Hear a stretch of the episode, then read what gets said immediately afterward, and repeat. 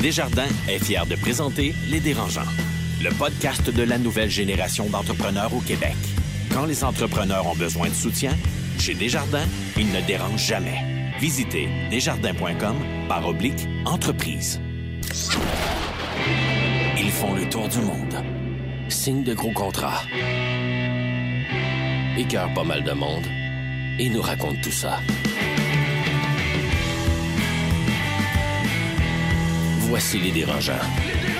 Bonjour et bienvenue à ce deuxième chapitre des Dérangeants. Mon nom est Patrick Marcelet et aujourd'hui, on va accueillir PL Cloutier, qui est un des influenceurs de la première heure euh, ici au Québec et toujours quand même un des rares à pouvoir gagner sa vie. Et on va euh, également débattre sur l'importance des réseaux de contact quand on est entrepreneur.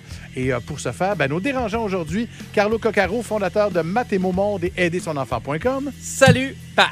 Bien sûr, un gars dynamique. Marie-Claude Duquette, euh, qui est présidente du groupe Triton. Salut! Et euh, Étienne Crevier, fondateur de Biogénique. Hello! On débute ça avec les coups de cœur et avec les coups de gueule. Je débute avec toi, tiens, Marie-Claude. Je commence la saison avec un coup de cœur. Euh, je reviens cet été d'un voyage de six semaines consécutives en dehors du pays. Euh, fait que j'ai mis le- j'ai barré le bureau, j'ai dit moi je pars et je vais prendre soin de moi, de l'entrepreneur. Euh, L'année passée, ça a été une année vraiment euh, forte en émotions, beaucoup de transactions, des gros montants. Et j'avais un point où est-ce que j'étais comme OK, un peu essoufflée, puis je pouvais plus faire la différence entre Marc-Claude et Marc-Claude, présidente de Triton. Fait que j'ai euh, annoncé à mon équipe, j'ai dit Hey, le capitaine, il s'en va plus droit, là. Fait que j'ai dit Je m'en vais. Je prends six semaines. Ils ont cheeré up, ils ont dit Go, vas-y, Ah ouais. fais-le. Fait que ça se fait, guys. En, en tant qu'entrepreneur, tu peux prendre des vacances, tu peux prendre soin de toi. C'est ce que j'ai fait. Ça fait du bien. Je reviens ressourcée avec plein de nouvelles idées. Puis, euh, écoute, si quelqu'un veut euh, m'écrire là-dessus, puis que je peux donner des cues, ça va vraiment me faire plaisir euh, de partager mon expérience qui a été vraiment, vraiment euh, bénéfique. Très cool. Ça, c'est un beau coup de cœur. Moi, j'ai un coup de gueule contre les entrepreneurs qui partent en voyage pendant six semaines, qui mettent des photos d'elles en surf, puis qui nous font rêver puis baver comme ça pendant Ils six sont semaines. fatigants, eux autres. hein? Attends. Carlo. Moi, c'est un coup de cœur sous forme d'appel à tous. Euh, on le sait, là, il y a une- la solitude de l'entrepreneur, ça existe. Puis en discutant avec un ami entrepreneur, on a connecté sur la notion de bienveillance. Être un entrepreneur bienveillant, ça veut dire prendre soin de son monde, prendre soin de soi, prendre soin de nos clients, prendre soin des gens qui nous entourent, puis de l'impact qu'on peut avoir dans la société.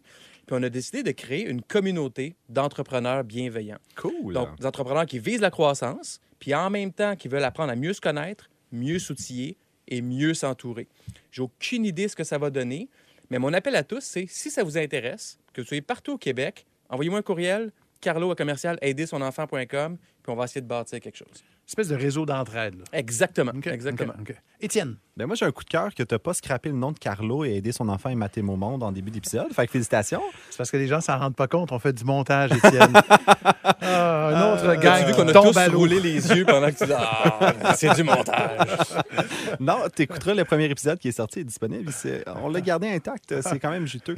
Écoute, moi, j'ai enchaîne, Étienne. Ben, en fait, moi, je vais rebondir sur le coup de cœur de Carlo parce que c'est un coup de cœur aussi sur l'impact social, sur être un acteur de changement. Euh, il y a le Coopératon en ce moment à Montréal, propulsé par Desjardins du 2 octobre au 20 novembre prochain, qui est une compétition d'innovation ouverte au Canada, un peu sur le modèle euh, du Google Sprint Innovation. Euh, ça a été marqué par une conférence de l'astronaute Chris Hadfield, puis il recommandait aux gens présents dans la salle qu'un succès rapide est la pire situation pour un individu, pour un entrepreneur. Ce qu'on veut, c'est un échec rapide. Ça m'a vraiment parlé comme entrepreneur, comme personne aussi, de dire, mais en fait, ce qu'on veut, c'est se casser la gueule, c'est avoir des coups d'en face, puis c'est apprendre de ça pour justement ne pas les refaire. Merci beaucoup. Le podcast de la nouvelle génération d'entrepreneurs au Québec. Les dérangeants. La vie d'entrepreneur, ça commence avec une grande idée puis un budget pas mal moins grand. On l'a tous fait. Pas de salaire, squatter le Wi-Fi d'un café, manger du beurre de pinot. Mais quand on a un produit à développer, un site web à créer, ça prend du cash. La bonne nouvelle, Futurpreneur Canada aide les entrepreneurs âgés de 18 à 39 ans partout au pays. C'est le seul organisme national sans but lucratif à offrir des ressources gratuites, du financement pouvant atteindre 60 000 et du mentorat aux nouveaux propriétaires d'entreprise. Pour être connecté à un représentant, contacte info à commercialfuturpreneur.ca. Les dérangeants. L'entrevue de la semaine vous est présentée par Groupe RP. La pénurie de main-d'œuvre vous donne des maux de tête? Visitez la référence en chasse de tête au Québec. Groupe RP.ca. Dans un milieu où les vedettes se font et se défont en moins de temps qu'il ne faut pour crier Instagram, notre invité a réussi l'exploit quand même de rester pertinent et populaire depuis l'ouverture de sa chaîne YouTube en 2014. Mesdames et messieurs, PL Cloutier est Merci God! d'être là. qu'on dit que je suis pertinent. Euh, merci beaucoup. Non, non, mais... Ça reste à prouver. Ah, OK. Non, pas du tout.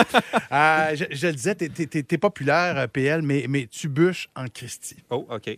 Non, mais Ben, c'est quand vrai. même, oui, c'est vrai. Ça a l'air. euh, on fait des vidéos à la maison, on s'amuse, on fait des Exact. blagues, tout ça. Mais c'est vrai que ça demande une certaine rigueur et beaucoup de travail et tout ça. Fait que- Et en passe-montagne. Oui, c'est vrai. Je porte un chandail beaucoup trop coloré. Je ne l'assume pas. Mais, mais c'est drôle parce que tu le dis en, en souriant, comme si tu étais même un peu gêné d'avouer que tu travailles. C'est, c'est... Mais ça veut dire Ah. beaucoup de travail? C'est-tu 20 heures semaine? C'est-tu... Mais ça se compte pas, tu sais. Puis je pense que tout le monde qui, est, euh, qui fait un peu, euh, son- qui est en, en affaires ou qui a son projet, le fait sans compter les heures. Tu sais, je pense aux gens qui ont des restaurants, tout ça, tu leur demandes combien d'heures par semaine tu travailles. Il Ouais. n'y a pas de réponse. C'est tout le temps un peu, mais tout le temps beaucoup. C'est, on travaille quand il faut. Fait que, euh, disons que c'est 7 jours sur 7, mais pas nécessairement euh, des journées complètes. tu sais. Mais c'est sûr qu'on est dimanche matin, je vais aller faire un petit peu, euh, un petit peu de courriel, un peu de, de médias sociaux, euh, mettre en ligne des choses souvent le week-end. Fait que euh, ça arrête jamais. Euh, PL, tu es un influenceur, donc. Euh, et- le et- mot tabou. Exact. En fait, en fait c'est même pas le mot tabou, c'est le mot qui n'a pas bonne presse, j'ai envie de te dire, Ouais. auprès, mettons, des 35 ans et plus. On va se dire les vraies Ouais. affaires. là, on l'a vu encore avec un article de Marc Cassivi récemment. Euh, T'es-tu écœuré d'avoir à te justifier? Mais je me, moi, je me justifie pas tant que ça. Mais c'est vrai que les influenceurs, on a une mauvaise réputation auprès des gens qui nous suivent pas. On a un problème d'image, on a un problème de perception. Euh, si on est loin des médias sociaux, euh, tout ce qu'on entend parler euh, à propos des influenceurs, ça nous vient des médias traditionnels qui couvrent pas ce qu'on fait en temps normal, sauf quand il y a une gaffe. fait que c'est sûr vrai. que la perception est un peu, euh, il y a un déphasé euh, pour ceux qui suivent pas personne sur Instagram.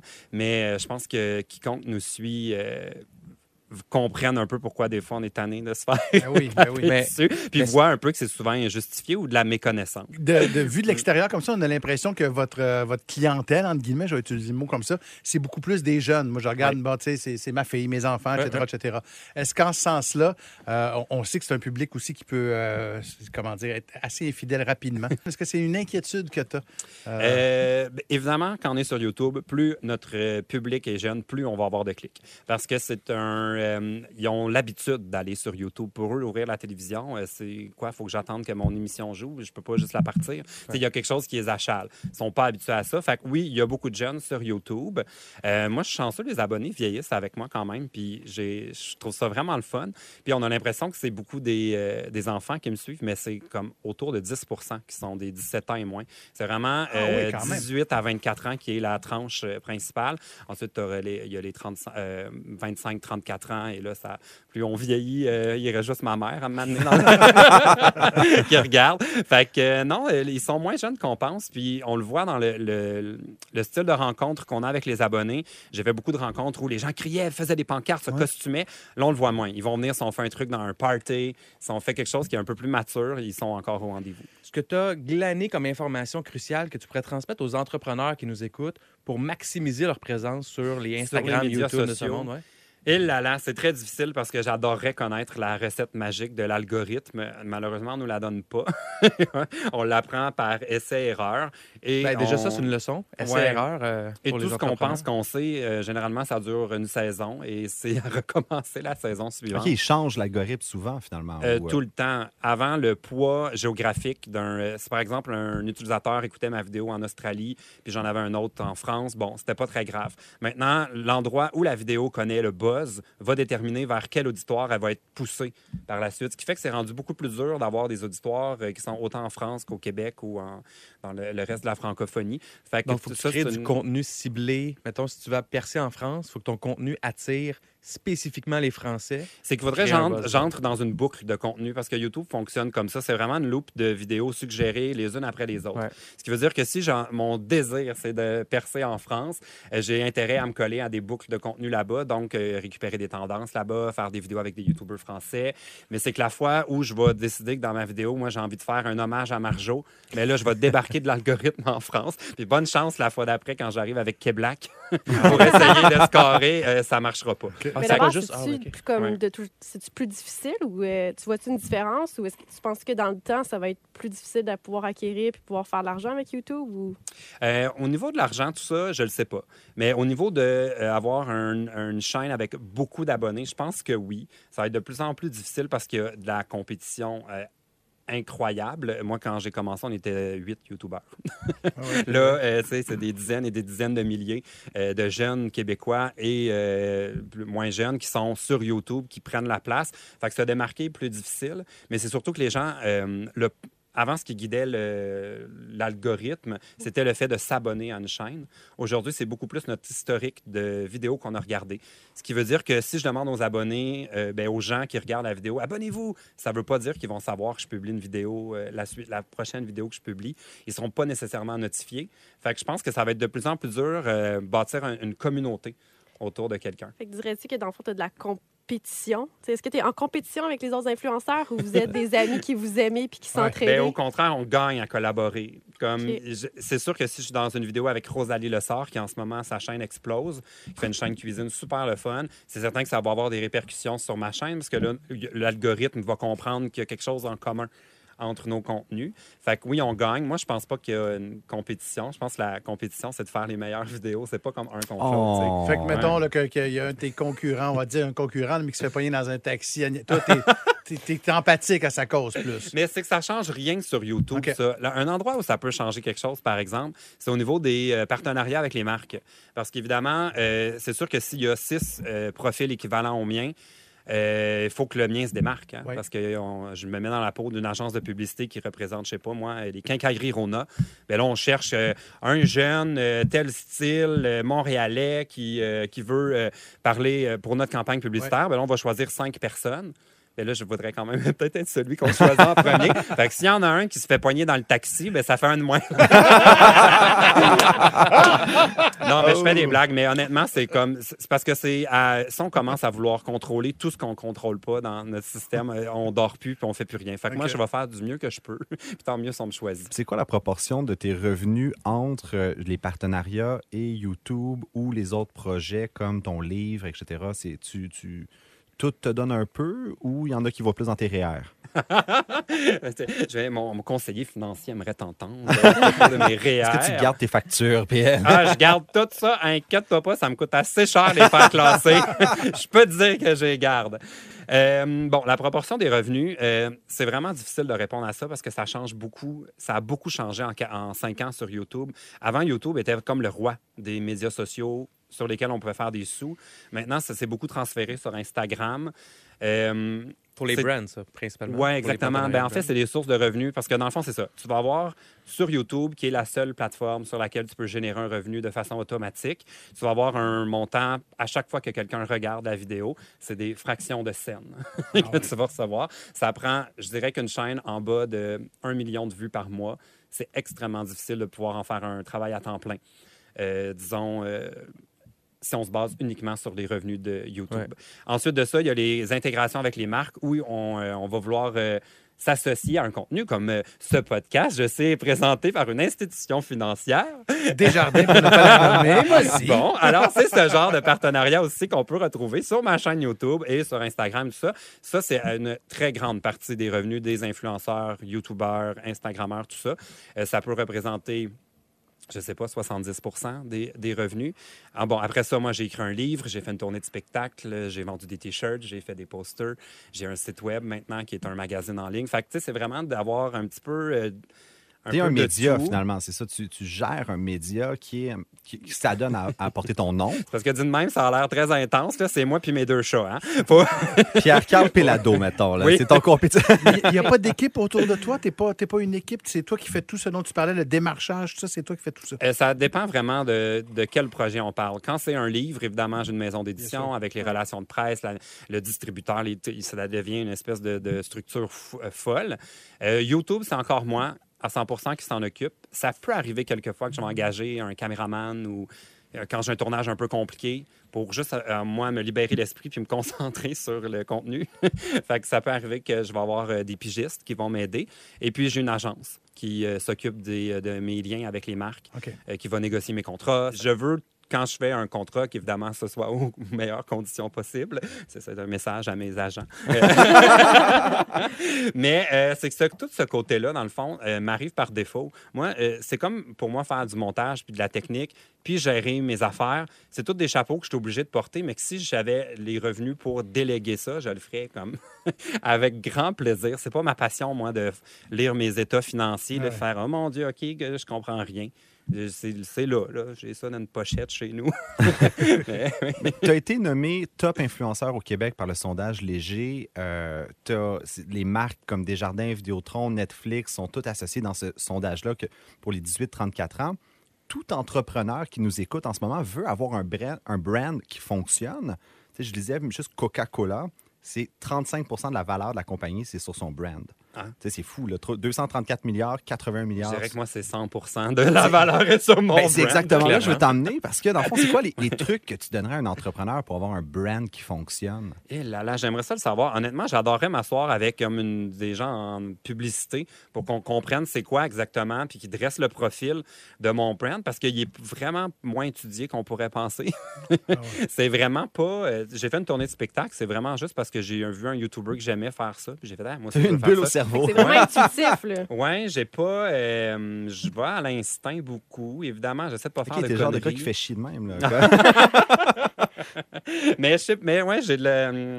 Ben, sûrement que la- réponse, ça veut dire être naturel aussi. Tu sais, le, le, le brand va être associé Ouais. fort à quelqu'un qui a l'air d'être lui-même. Mais L'authenticité. L'authenticité, euh, ouais. Oui, ben j'essaie de, évidemment de. C'est parce que moi, c'est ça l'affaire qui est difficile aussi des fois quand on travaille avec les marques. C'est que moi, de tout ce que je fais, euh, je, je le défends.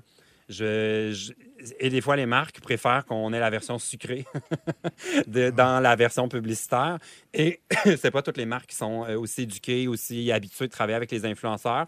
Et euh, ça m'est déjà arrivé dans des projets où peut-être que c'est ça qui définit mon brand. C'est que moi, je préfère ne pas faire un cachet que d'aller dire n'importe quoi aux abonnés, puis après ça, de le réécouter, puis d'être gêné de me voir. tu sais, Comme, Parce qu'il y en a qui font on- ça.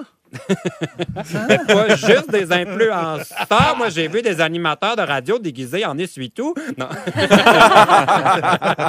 non, mais tu sais, ce genre de choses-là, on, on- on se fait demander de, de se costumer en euh, l'uniforme du client. Puis je suis comme, non, moi, je me déguise pas en céréales puis en, en super-héros puis tout ça. Tu sais, j'ai vraiment un côté, moi, où euh, c'est ça, j'ai envie d'être content de mes vidéos. Puis je veux pas être gêné après euh, quand on, on m'en parle. Le, le monde du web évolue vite. Tu vas-tu encore exister dans 10 ans?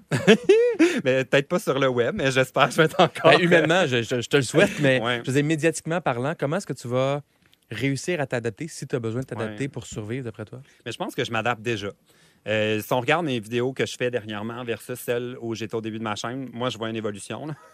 Euh, je sais que je parle plus aux abonnés de la même façon non plus parce que là, euh, combien de fois je peux être surpris qu'ils me reconnaissent dans, sur la rue. Euh, évidemment, il y a une maturité qui s'est installée dans mes trucs. Mhm. Euh, pour moi, c'est le vrai défi. J'adorerais avoir une boule de cristal pour voir l'avenir. On le serait veut tous. On est tous. oui, ce serait peut-être ça l'affaire qui m'empêcherait de dormir. C'est le. Qu'est-ce que je vais faire pour rester pertinent? Ce que je souhaiterais, c'est qu'on intègre les influenceurs comme des créateurs valables dans ce qui existe déjà. On a des super plateformes, tout TV, nouveau. Il y a plein d'espaces où on pourrait, euh, au lieu de prendre les YouTubeurs comme des gens qui peuvent nous faire la publicité pour nos plateformes, mais pourquoi pas les intégrer dans le contenu? Ce serait plus ça qui me La tenterait. pub de Coke euh, du Nouvel An, finalement, c'était une très belle façon d'intégrer les influenceurs. euh, Ben oui, puis euh, je pense que la pub, il y avait comme un concours associé à ça, puis là, les gens ont voté pour. là. il y avait toute une stratégie de médias sociaux. Ça, le ça a l'air, ça n'a pas fait que des heureux. Hein. Que- ils ont- parce qu'ils trouvent qu'on a acheté le vote avec la campagne. Parce que dans le fond, les, les publics pouvaient voter pour leur publicité préférée pendant le bye-bye. Mais Coca-Cola, ils ont pensé à tout. Là. Il y avait une stratégie pour faire sortir le vote avec les influenceurs. Puis là, ça a l'air que les autres qui n'ont pas gagné étaient comme déçus de. Ils trouvaient que c'était pas dedans, juste. Mais là, hey, il fallait y penser, là, 2019, allô? P.A. Cloutier, je ne sais pas où tu seras dans 10 ans, mais euh, avec euh, ton côté sympathique, mon vieux, ton dynamisme, euh, c'est drôle, je suis pas bien, bien inquiet maintenant. Ah bon, ok, ben, tant mieux. Ça en fait, ça en fait un de moins. Merci beaucoup, PL. Merci. Le podcast de la nouvelle génération d'entrepreneurs au Québec. Les dérangeants. Tu gères une PME qui grandit? Tu croules sous les nouveaux projets? Mais tu sais bien que pour livrer, ça te prendrait des candidats qualifiés. Ça court pas les rues, hein? Tu veux qu'on t'en présente? Recrute avec Groupe RP, la référence en chasse de tête au Québec. GroupeRP.ca. Les dérangeants. Le débat de la semaine, une présentation de Garling WLG. Le succès, ça se prépare et ça se protège. Développer les meilleurs réflexes en matière de droit et propriété intellectuelle. Visitez garlingwlg.com. On est de retour avec les dérangeants et avant d'attaquer le débat, on va y aller avec une petite question dérangeante. Alors, messieurs, dames, je veux savoir, euh, en affaires, quelle est la chose qui vous rend le plus jalouse ou jaloux? Un entrepreneur qui prend six semaines de vacances? Ah, comme Marie-Claude, effectivement. Ça- oui. Ça vient, ça, ça vient de profond, là. Ah ouais, hein? Non, mais elle a dit, elle, elle l'a dit, c'est possible, Étienne. faut juste que tu te le permettes. Honnêtement, ouais. Je pense qu'aujourd'hui, là, comme. Je peux te donner des trucs. S'il te plaît, pour vrai, je suis rendu là. J'ai pas pris mes vacances d'été encore. J'ai dit à mon équipe, euh, prenez vos vacances, je vais prendre ce qui reste. Ben, ce qui reste, c'est fin octobre, début novembre. Donc, toi, tu es jaloux des gens qui, en tout cas, jaloux, on s'entend, mais qui euh, sont capables de prendre des vacances comme ça puis euh, qui s'en offrent, qui s'en autorisent, devrais-je dire. en ce moment, oui. OK, parfait. Carlo? Moi, j'ai eu une conversation euh, il y a quelques mois avec un entrepreneur à succès qui a vendu son entreprise pour, je présume, plusieurs dizaines de milliers de dollars, millions de dollars. Mais on se parle tous les jours, Carlo. Et hein, non, c'est pas toi. Euh, et j'étais jaloux de sa capacité à comprendre la game de l'argent, comprendre comment maximiser chacune des opportunités qu'amenait son modèle d'affaires. J'étais en trois phrases, je fais oh ok, c'est un autre niveau là, je suis pas là pas OK, c'est intéressant, ça aussi. Mm. Marc-Claude? Jalouse. Euh, je pense j'envie. C'est la même affaire. C'est des synonymes, on est d'accord. Ouais. Mais j'envie les gens qui ont une capacité d'emmagasiner énormément d'informations en peu de temps, de le dégueuler. Puis je suis comme, waouh, moi, ça, ça me. Le dégueuler. Le dégueuler. Le, le verbaliser par la, La suite. diarrhée verbale. Ouais, ouais, la diarrhée verbale. Ouais. OK, OK, OK. Ouais, ouais. J'aimerais ça être capable de faire ça. Moi, je suis tout le temps dans le senti. là. Des fois, j'aimerais ça être un petit peu plus cérébral. C'est ça. C'est parfait, c'était bien dégueulé. Ça fait plaisir. Quand. On est prêt à amorcer ce débat-là, les amis. Quand vous vous êtes réunis, vous avez entre autres choisi le thème l'importance du réseau de contact. Mon réseau de contact est plus gros que le tien, bon, etc., etc. J'ai envie, dans un premier temps, de savoir pourquoi est-ce que vous teniez à parler de ce thème-là. tiens. Ben, C'est un thème qui, est- qui revient tout le temps en entrepreneuriat. Entre autres, quand tu démarres ton entreprise et que tu n'as pas nécessairement de réseau, un des premiers réflexes que tu vas lire dans n'importe quelle revue d'affaires ou dans n'importe quel livre, c'est l'importance du réseau, l'importance de faire des 5 à 7, puis d'aller voir du monde, puis de collecter des cartes d'affaires à gauche puis à droite. Tu as toujours quelqu'un qui va dire Ah, je vais te présenter mon ami. Ah, Oui. attends. Puis là, c'est comme tu l'écoutes, puis mon Dieu, ce gars-là, il a l'air de connaître tout le monde, puis que sa vie doit bien aller. Ouais. Puis comme, euh, pour revenir sur la question dérangeante, tu es un peu jaloux de ce monde-là. Tu sais, comme qui. euh, ça a l'air que d'un coup de téléphone, lui, il peut avoir le financier, le VIC numéro un qui a fait un chèque de 5 millions. Puis c'est difficile au début de savoir à quel point c'est important le réseau de contact, comment s'en créer un, si c'est important, comment l'entretenir, puis quelle personne est importante à avoir dans son réseau de contact. Fait que quand on a nos conversations, on parle entre autres des sujets, tout- de tous les sujets liés à l'entrepreneuriat, puis celui-là est revenu souvent depuis la saison 1, puis là on a décidé de le faire maintenant. Et est-ce que c'est à ce point important-là, un réseau de contact? Ben, si tu veux mon opinion, pour moi, j'ai lu un livre qui a changé ma vie qui s'appelle Never Eat Alone. Ne mange jamais seul. Puis quand tu y penses, on a tous 24 heures dans une journée. Moi, maintenant que je travaille à Brossard, j'ai 22,5 heures par journée parce que j'en passe une heure et demie dans le trafic.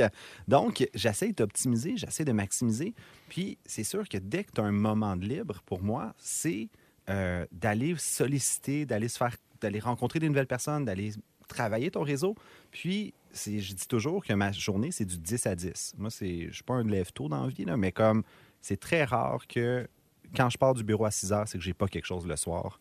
J'essaie de maximiser ça pour que chaque occasion, chaque dîner, c'est pour rencontrer du monde, c'est pour étendre mon réseau. Mais comme moi, on m'a déjà dit, c'est pas euh, ce que tu sais, c'est qui tu connais. C'est pour ça, c'est pas grave si je magasine pas tant d'informations parce que je connais bien du monde. Mais, mais il reste que, euh, pour vrai, sérieusement, parce que vous avez beau avoir des qualités entrepreneuriales, là, de ce que je comprends, c'est que ça prend aussi des qualités sociales vraiment importantes, parce que c'est pas tout le monde qui a, qui a non plus euh, des capacités de se vendre, il n'y a pas tout le monde qui a l'envie non plus de le OK, faire. moi, je t'arrête tout de suite. Quand je me rappelle, quand j'ai commencé à, à 26 ans à bâtir mon réseau de contacts, full gênée. Moi, je suis- une introvertie de, de base. Il y en a qui le savent pas, là, mais je le suis. Puis, euh, je me rappelle, mes jambes shakeaient. J'étais, oh my God, il faut que je rentre, j'aille faire du. Tu sais, un 5 à 7 que tu connais personne, tu t'accotes au bar, puis t'es comme, haha. Je t'ai dit, je voulais mourir. Puis aujourd'hui, ben, tu sais, ça fait, ça fait cinq ans que je l'ai bâti, puis je, suis rendue une experte de, de comment se présenter dans un événement. Ouais, puis il y a un peu de fake it until you make it. C'est- tu- Ouais. Au début, tu commences, tu n'es pas à l'aise, mais il faut passer Ben, par là. Puis tout le monde doit le faire, de apprendre à se vendre un peu. Mon père disait toujours dans la vie, il y a 30% de savoir-faire, 70% de faire savoir. De beau être super bon, si personne ne le sait, ça sert à rien. Ouais, puis il faut que tu sois dans le trafic parce que c'est dans le trafic que ça se passe. Fait que si tu restes chez vous puis tu vois personne, ben tu sais pas ce qui se passe, tu vois pas les tu sais des fois il y a des, des gens qui peuvent t'aider, tu fait qu'il faut que tu sois dans le trafic. Mais, mais comment ça marche? Mettons que vous arrivez dans un 5 à 7, là, vous n'en avez pas de contact ou à peu près pas. Euh, vous dites-vous à un moment donné, bon, là, ça me prend un contact, j'ai besoin d'un avocat, je vais avoir besoin d'un comptable aussi. Euh, oups, toi, tu fais? T'as des plombiers? Ah non, ça, j'ai pas de temps à perdre avec toi. Fait que là, comment, comment ça marche? Mais si je peux dire, juste avant que vous répondiez, c'est-tu parce que contact moi, j'en intéressé? fais pas de 5 à 7, là, c'est que dans les 5 à 7, puis j'ai un préjugé négatif, le trois quarts du monde, c'est justement des avocats, des comptables, des notaires et des courtiers immobiliers qui cherchent des clients. Ça m'intéresse pas. Ça, je si d'accord. je veux un Ça- bon ça- courtier immobilier ou un bon avocat, je vais appeler des amis entrepreneurs qui ont des références à me donner. Fin de ma, fin de ma parenthèse, c'est pour ça que je fais pas de 5 à 7, parce que souvent, OK. c'est juste des gens qui cherchent des contrats. Réalistiquement, tu es capable de saisir aussi un 5 à 7 que c'est ça coûte euh, 12 piastres le billet pour aller. C'est comme, OK, bon, tu sais, c'est... Ouais, la qualité, tu parles. La qualité, à un moment donné, tu sais, mais il y a des événements à Montréal. Moi, c'est septembre à novembre, puis mars à mai. Là. Je ne sais pas ce qui se passe, mais il y a pas, j'ai- pas une soirée de libre. J'ai un budget à chaque année de billets pour des galas, des balles, C2 Montréal, parce que je- c'était des immanquables. C'est même une question à un moment donné de dire Ah, tu n'étais pas à C2 Montréal cette année, ça va-tu bien la business? OK. Mais donc, toi, ce que je comprends, Étienne, c'est que des affaires à 12 piastres, ça t'intéresse pas? OK, suis no bullshit, là. Ouais, comme, ouais, ouais, Non, c'est- mais moi, moment donné, je cherchais un groupement. Tu sais, j'appelle le groupement des chefs. Bon, ben, t'as pas assez d'employés. Bon, OK. Qu'est-ce que je préfère? Qu'est-ce que je pourrais trouver d'autre? Puis, tu sais, moi, ça a été l'école d'entrepreneurship de Beau. Je sais, j'en parle souvent, mais ça a été, tu sais, vraiment un moment très pivot dans ma vie de ce réseau-là d'entrepreneurs avec qui tu peux juste, tu sais, puis on s'entend, là, j'ai pas nécessairement un avocat, un comptable, c'est pas ça. C'est des entrepreneurs qui, eux, connaissent du monde aussi. Puis c'est ça aussi. Ton réseau, là, tu le travailles, tu l'entretiens, puis c'est- c'est pas une fois que c'est ton ami, tu sais, tu, continues à l'entretenir, puis des fois, les gens t'appellent, Marie, tu connais-tu quelqu'un qui peut m'aider pour ça? Oui, parfait. Mais c'est- ça va dans tous les sens. Fait qu'après ça, c'est comme exponentiel aussi. C'est pas, tu sais, la personne que lui connaît.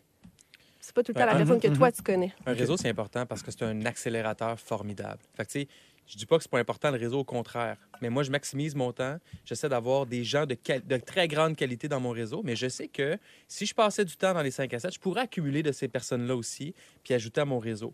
Pour les nouveaux entrepreneurs là, qui nous écoutent ou ceux qui, qui sont là puis qui ne sont pas à l'aise avec le réseau ou avec la notion de réseau, oui, il faut aller vers les autres puis oui, il faut s'intéresser aux autres. C'est une bonne façon.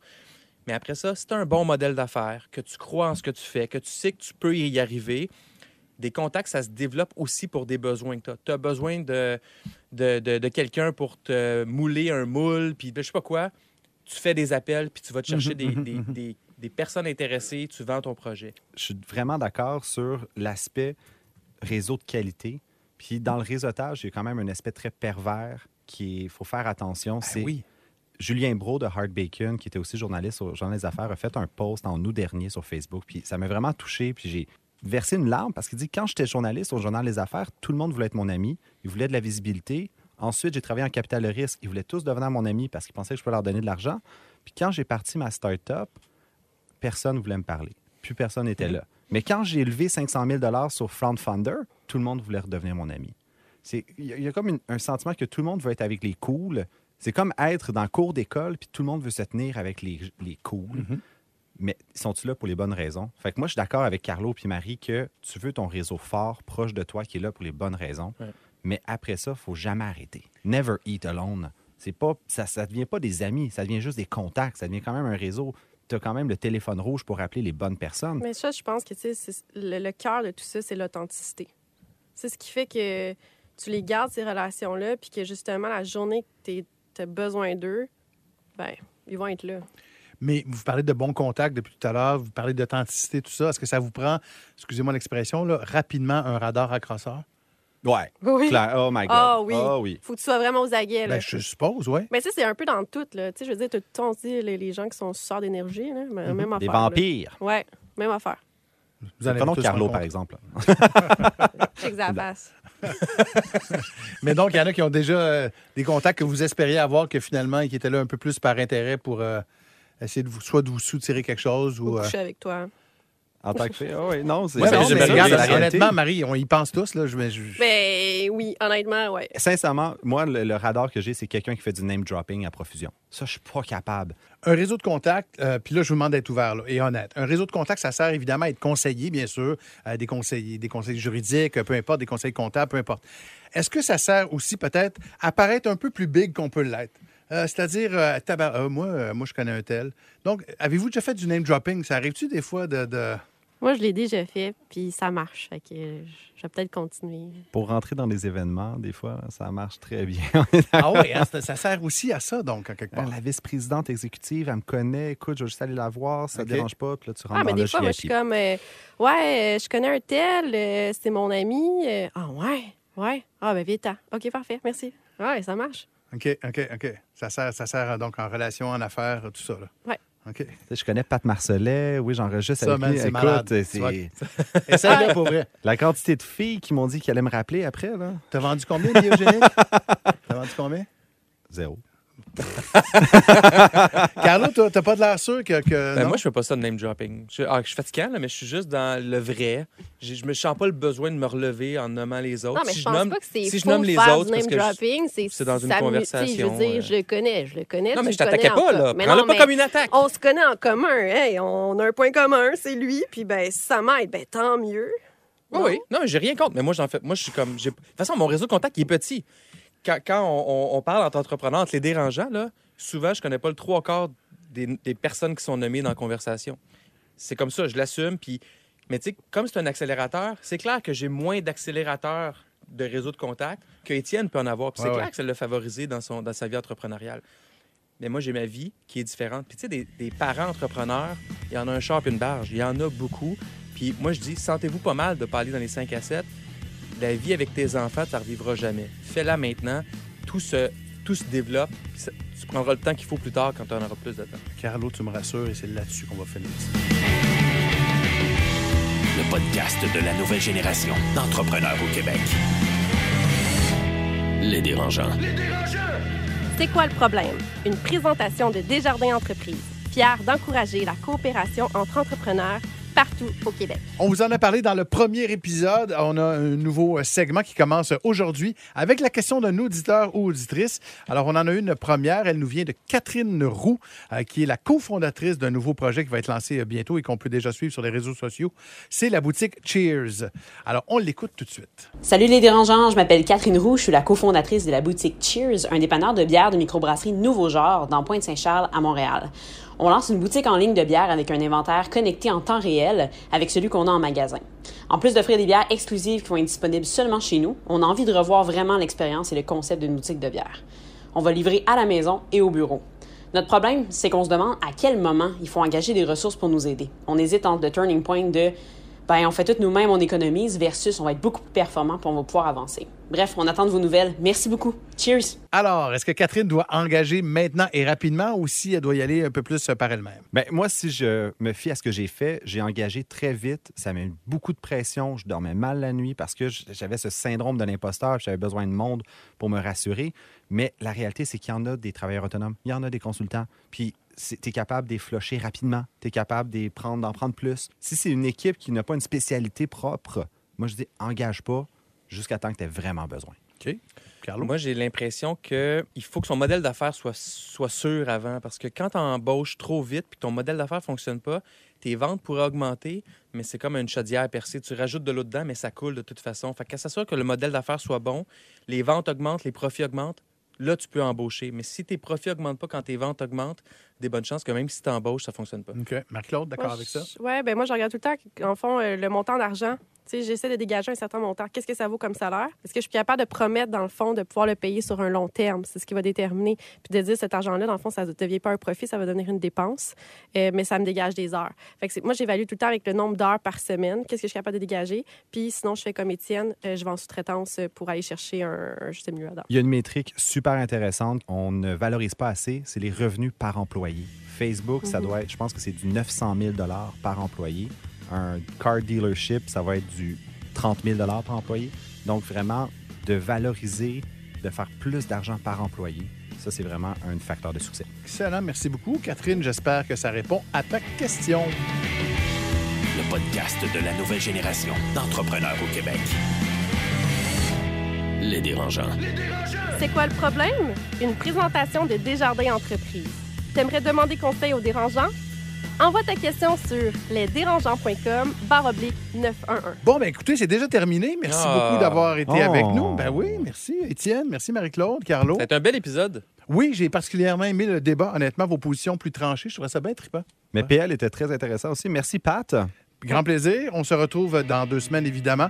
Euh, on va euh, accueillir le fondateur de Poche et Fils, Anthony Vandram, et on va accueillir surtout Oui. notre nouveau dérangeant. Je vous laisse le suspense. On vous ne le, ouais, on le nomme pas tout de suite. Dans deux semaines, donc, notre nouveau dérangeant. Bye tout le monde. On se retrouve prochainement. Bye! Le podcast de la nouvelle génération d'entrepreneurs au Québec. Les dérangeants. Les dérangeants!